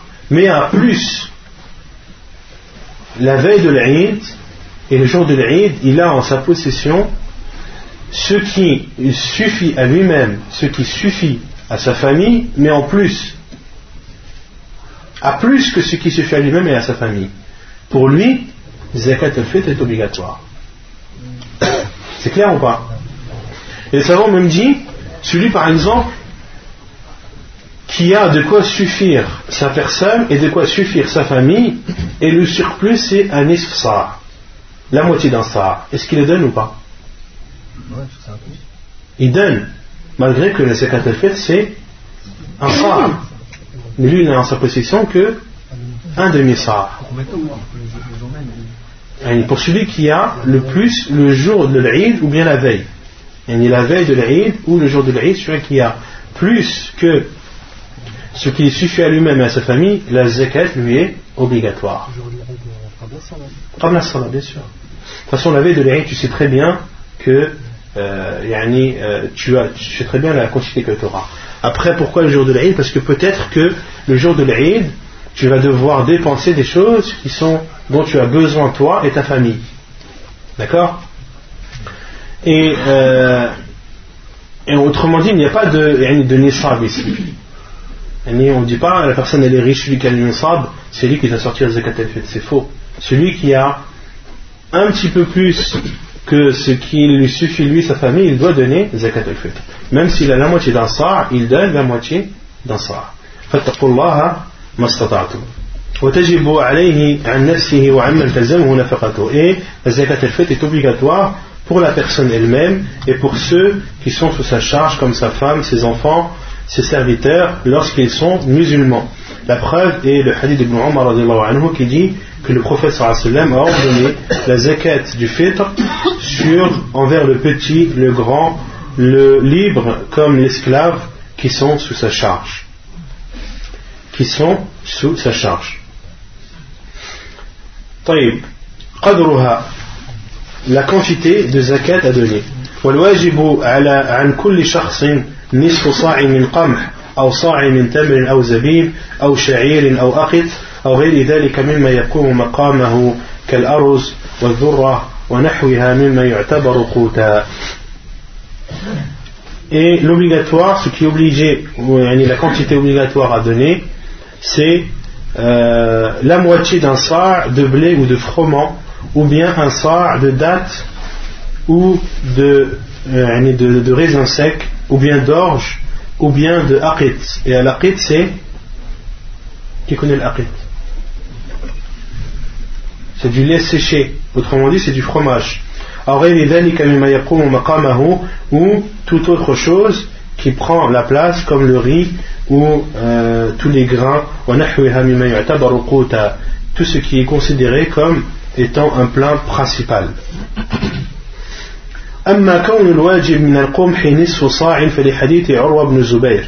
Quant au fait que l'obligatoire concernant le blé, le froment est de la moitié d'un sa', la preuve est le hadith de Urwa ibn Zubayr. Car certains savants disent que ce qui est obligatoire pour euh, le blé et le froment, c'est la moitié d'un sa'. Et tout, toute autre chose en dehors, du, en dehors du blé et du froment, que tu dois donner un sa'. Mais le blé le froment en particulier, tu dois donner la moitié d'un sa'. Il y a un khilaf des savants ce sujet. Certains savants disent que non, même pour le blé et le froment, tu dois donner un sa'. D'autres disent non, tu dois donner la moitié du sa', car il y a un hadith à ce sujet.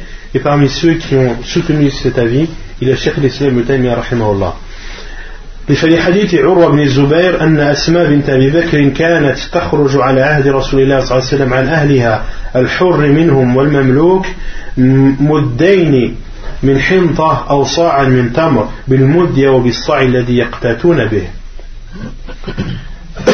La phrase c'est le hadith de Asma bint Abi Bakr qui, au temps du prophète sallam, sortait la zakat pour sa famille, les esclaves parmi eux comme les libres, muddayn min hinta, deux mouds de hinta qui est un synonyme de al-qamh, le, froment ou le blé.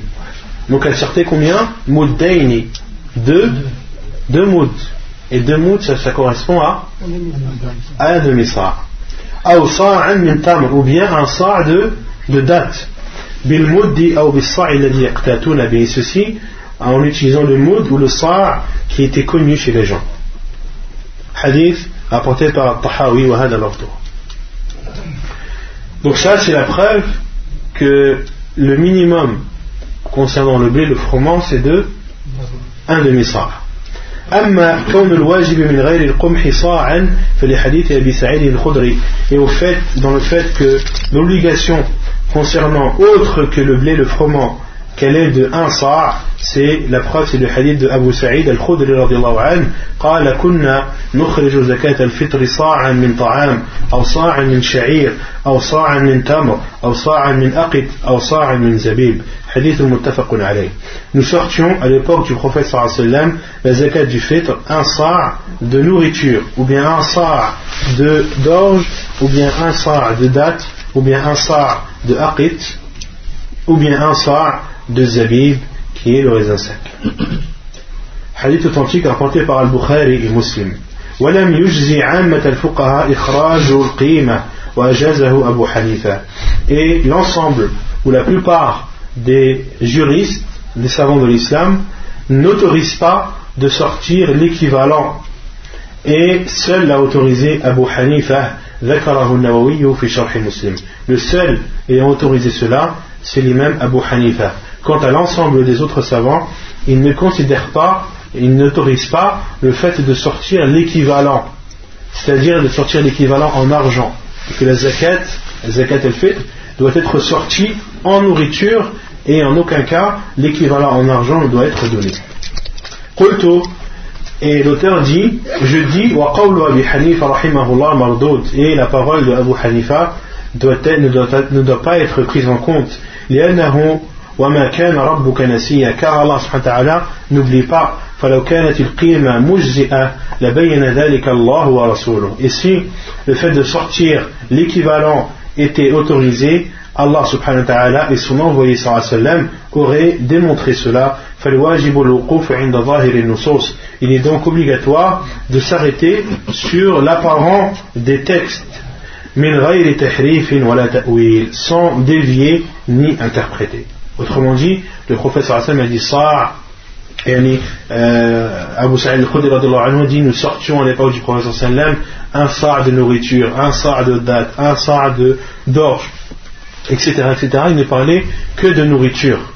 Et donc, nous, devons de suivre leur exemple et de sortir zakat al-fitr en nourriture également. وقت إخراجها عن ابن عمر قال أمر رسول الله صلى الله عليه وسلم بزكاة الفطر أن تؤدى قبل خروج الناس إلى الصلاة Quand est-ce que l'on doit sortir la zakat Selon Ibn Umar, il dit le prophète sallam a ordonné que l'on donne zakat al-fitr avant que les gens ne sortent à la prière. ويجوز تعجيلها لمن يقبضها قبل الفطر بيوم أو يومين et il est autorisé de la donner en avance à ceux qui acceptent de la prendre avant le jour de l'Eid d'un ou deux jours.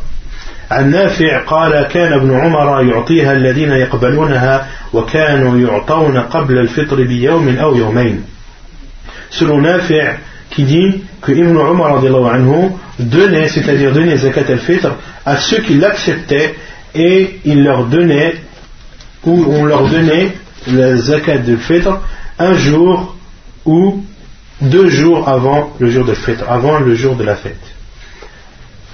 Hadith rapporté par Al-Bukhari.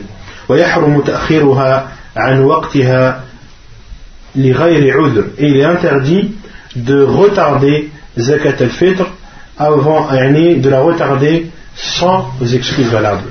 سورة ابن عباس عن ابن عباس قال فرض رسول الله صلى الله عليه وسلم زكاة الفطر طهرة للصائم من اللغو والرفث وطعمة للمساكين فمن أداها قبل الصلاة فهي زكاة مقبولة ومن أداها بعد الصلاة فهي صدقة من الصدقات حديث سبق وهو حديث صحيح Et selon Ibn Abbas, il dit, le sallam a ordonné que l'on donne zakat al-fitr comme purification pour le jeûneur du laro des paroles euh, non utiles ou des paroles et des actes dont, qui sont mal, dont il aura des péchés, et c'est également nourriture pour les pauvres et les nécessiteux. à celui qui la donne avant la, prière, c'est une aumône, c'est une zakat acceptée, et celui qui la donne après la prière, elle est considérée alors comme une aumône parmi les aumônes. Donc, on déduit de ce hadith du professeur sallam qu'il est interdit de reculer ou de retarder euh, zakat al-fitr après la prière. Masrafuha, les personnes qui ont le droit de, de, de, de la prendre et les personnes pour qui elles sont destinées. لا تعطى صدقة الفطر إلا للمساكين لقوله صلى الله عليه وسلم في حديث ابن عباس وطعمة للمساكين concernant zakat al-fitr elle ne doit être donnée que pour les pauvres et les nécessiteux. Et qawlihi sallam, la preuve est le hadith de Ibn Abbas où le professeur sallam a dit que c'est une nourriture pour qui? Pour les pauvres et les nécessiteux. Autrement dit, que zakat al-fitr ne doit être donné qu'aux pauvres et aux nécessiteux et à personne d'autre. Zakat al-fitr ne doit pas être donné aux huit catégories yani, euh, qu'on a vu pour zakat al-mal, pour la zakat des biens et autres. ونكتفي بهذا القدر. وسبحانك اللهم وبحمدك أشهد أن لا إله إلا أنت أستغفرك وأتوب إليك.